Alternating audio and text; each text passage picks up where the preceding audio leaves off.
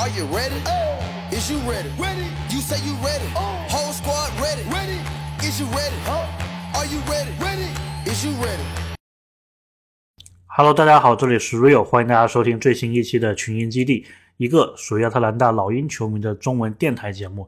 那么 NBA 这个季后赛啊，今年也是非常的精彩。不过我们今天呢是来讨论一下老鹰啊这个休赛期最重要的一道数学题，就是我们现在这个薪资状况如何？如果是要补强对阵容进行调整的话，可以有哪一些入的入手的方面？那么同时啊，这一期也是我们的第两百期节目，所以也是非常感谢大家一路以来这个支持啊。虽然休赛期我们能更新的东西稍微少一些，但是我还是会尽量啊把我们这个节目做好。那么今天我们一起来看看老鹰的一个薪资状况。当然，很多人会说，就说哎，能不能预计一下老鹰这个休赛期会有怎么样的一个操作？那么其实呢，我觉得所有的这个预测啊，就是要看看你目前的这一个薪资状况是怎么样。或许通过我们薪资状况这个分析啊，大概能够猜出来老鹰是会。做哪一类的交易的？那么今天在节目的最后啊，我也会大概的提一提。那么我们首先先看二零二三到二四赛季。那么这一个赛季呢，全联盟它的奢侈税线呢是比上一个赛季提升了一千一百万左右。上个赛季呢是一一点五亿美金多一点点。那么下一个赛季呢，应该是一点六二亿美金。然后呢，这一个是一个整数，但是呢，很有可能现实的那个情况呢，是会比这个数字再要高一点。这个呢，联盟目前还没有公布，所以我们姑且就算成是一点六二亿美金。那么老鹰的这一个阵容啊，在下个赛季呢，霍勒迪就小霍勒迪他的合同是会到期的，所以目前在老鹰阵容里面确定我们是要付他工资的话呢，是有十四名球员。然后呢？NBA 呀，它是允许有两名这个双向合同。当然，新的这个劳资协议，它是允许三个双向合同。但是呢，这一些球员呢，他并不会纳入老鹰的这个工资单里面。也就是像这个弗雷斯特啊、威廉姆斯啊，如果老鹰接下来还要继续留用他们的话呢，他们的工资啊，我们是完全可以忽略不计的。那么，我们一起看看目前老鹰的这个十四个人分别薪资状况怎么样啊？队里面最贵的呢，当然是特雷杨，他这个是顶薪的一个新旧合同，再加罗斯条款的续约，所以呢，他是有四千万美金出点头这一个薪资状况。队里面第一，队里面第二呢是柯林斯，他是两千五百万多一点点，然后队里面第三是卡佩拉，他是两千六十万美金这一个水平。那么队里面第四呢，就是刚刚跟我们续了四年约的。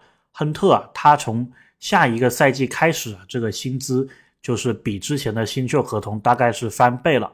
上个赛季呢，亨特是接近一千万的一个水平，那么新赛季他的一个薪资啊，就是二十点一 million，就是两千一十万左右美金的这一个水平。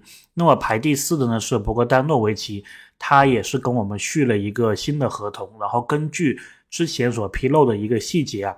它原来是每年一千八百万，就是平行的，就是每一年都是这个价格。但是呢，新的这个合同啊，它的第一年是最贵的，是一千八百七十万美金，所以是比之前多了七十万。那么除了博格丹以外呢，再往后，我们队里面比较贵的呢就是莫里。那么莫里下赛季这个合同啊是十七 million，就一千七百七十多万美金。这么一个水平，那么这个呢，就是队里面的前五位球员的一个薪资啊，然后他们刚好也基本上就是老鹰的前六名球员的这一个水平，对吧？那么接下来的球员呢，有新秀合同的还是有三位的。首先呢是有奥孔古，奥孔古他大概是八百一十万美金，然后萨迪克贝，萨迪克贝大概是四百六十万美金。然后同样是新秀合同的约翰逊，杰伦·约翰逊，他大概是接近三百万美金的一个水平。然后除了他们以外呢，还有一些就是不是新秀合同，但是还是受保障的合同。那么这一些合同里面呢，就有包括啊格里芬，格里芬我漏掉了，格里芬他也是新秀合同。然后呢，他这一年呢，二三二四年他是。保障的，就是老鹰是没有办法去不执行他这一个合同的，除非是裁掉，但是不可能这么做。但是之前我所说的，像奥孔古、像萨迪克贝，还有杰伦约翰逊呢，他们都是球队选项。就说呢，新秀合同，他的就首轮秀的新秀合同，他的最后两年其实是球队选项，球队是可以不选择跟他继续续约的，这个是有可能的。但是呢，格里芬呢，他并不是这一个状况，他是新秀合同的第二年，他大概是三百七十万左右的一个工资。那么格里芬他的顺位啊，也是比约翰逊要靠前，所以为什么格里芬的第二年是比约翰逊的第三年是要贵的，也是这一个原因。因为每一个新秀啊，他根据自己被选的顺位的不一样，工资是不一样的，所以格里芬大概就是三百七十万美金的这一个水平。那么除了他们以外呢，有四名球员呢，他的工资是不受保障的。然后呢，分别是有马修斯的两百万，然后费尔南多的两百五十万，接近两百六十万，然后马丁一百八十万，还有克雷伊奇一百八十万，接近一百九十万美金。然后呢，理论上来说，如果老鹰是要做一些交易的话，完全可以是对这四个人做手脚的。那么他们这个工资啊，全部加起来应该也是接近个七百多万的一个操作空间。当然，这个就是回到另一个问题了，就是你不可能阵容里面你只有十个人、十一个人去参加一个赛季的比赛的。所以呢，无论怎么样，你都是要带一些球员进来去填补这一个位置的。那么基本上啊，就是联盟的这一个底薪大概就是两百万，接近两百万美金左右的这么一个状况。那么其实这一届球员里面呢，感觉也就差不多。你说费尔南多这个两百五十万呢，其实多多少少有点高。但是呢，你说你把它换成一个两百万的合同，其实你也没有省出很多。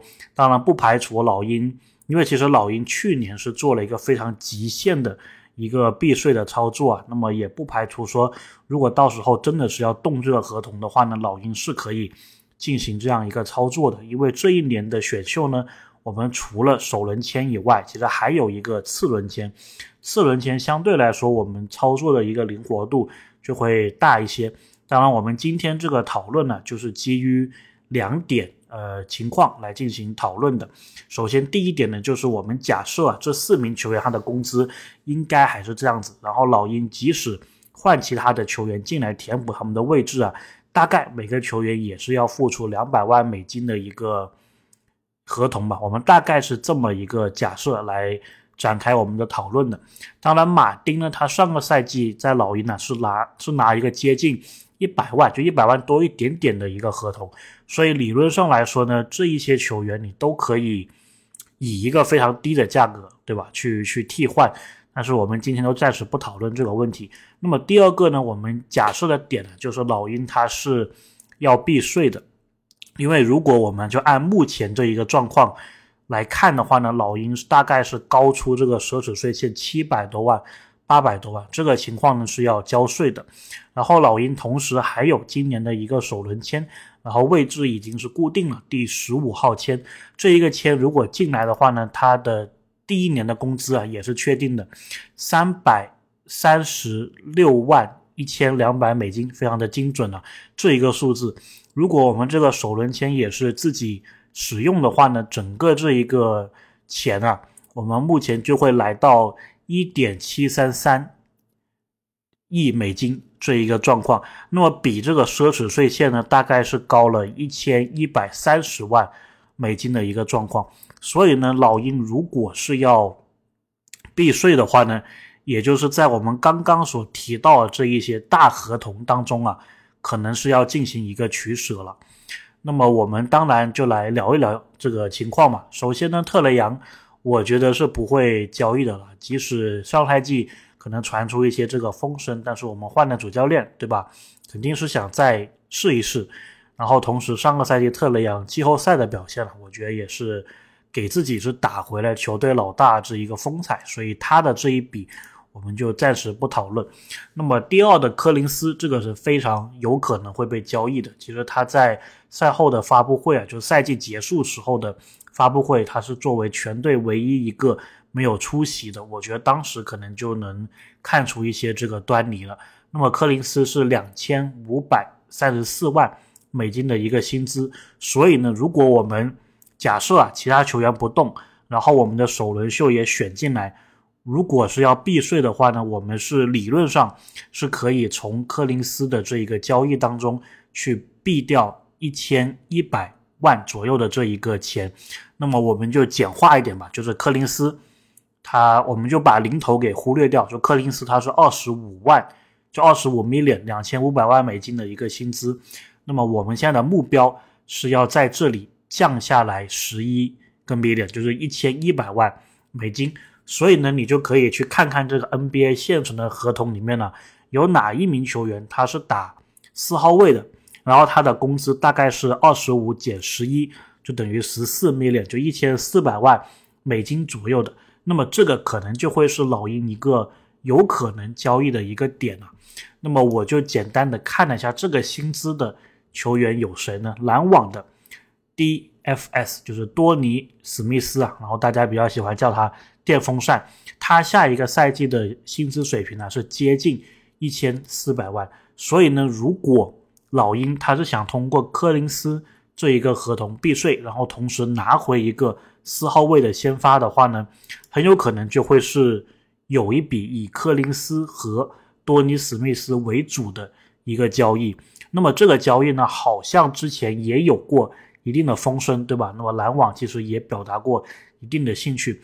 如果是我的话呢，我觉得可以这么操作。当然，我不是很确定篮网方面他们的这个合同配平的情况是怎么样，因为如果他们是给我们一个。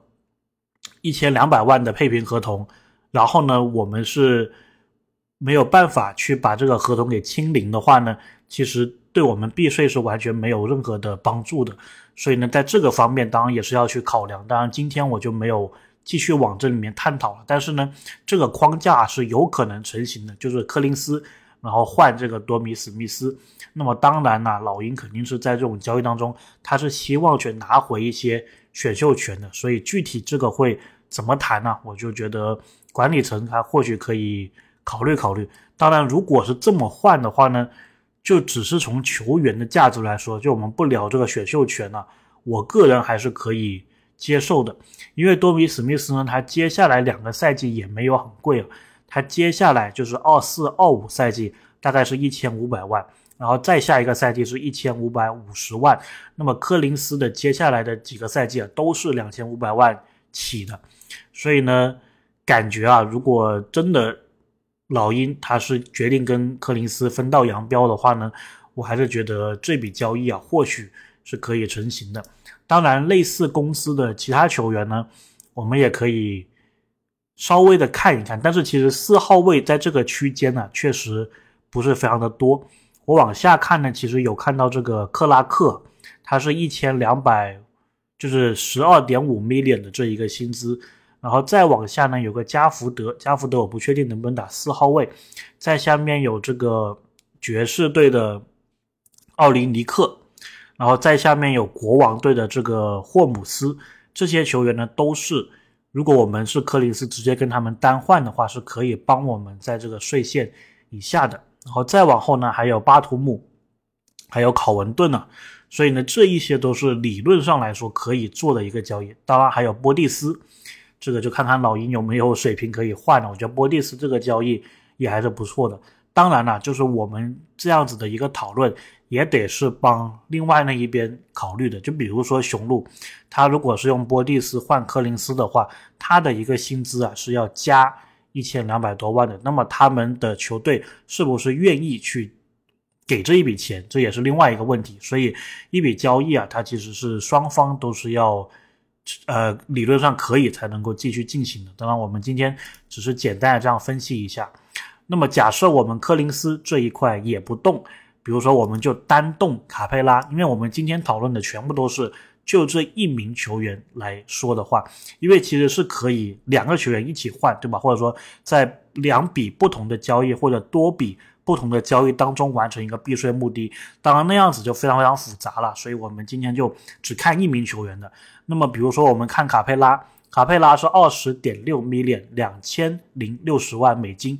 那么如果我们要在卡佩拉的合同上面币一千一百万的话呢，就相当于我们要在自由市场上面，或者说在这个现有的球员里面找到一名是九百万美金左右的一个中锋。那么当然，如果老鹰是决定交易卡佩拉，肯定就是要扶正奥孔古了。那么奥孔古跟卡佩拉是。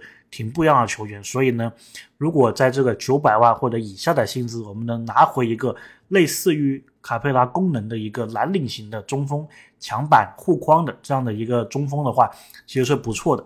那我们又在这个合同里面找一找，对吧？九百万往下的有哪些类似于卡佩拉的球员呢？看到几个新秀合同的，感觉这个。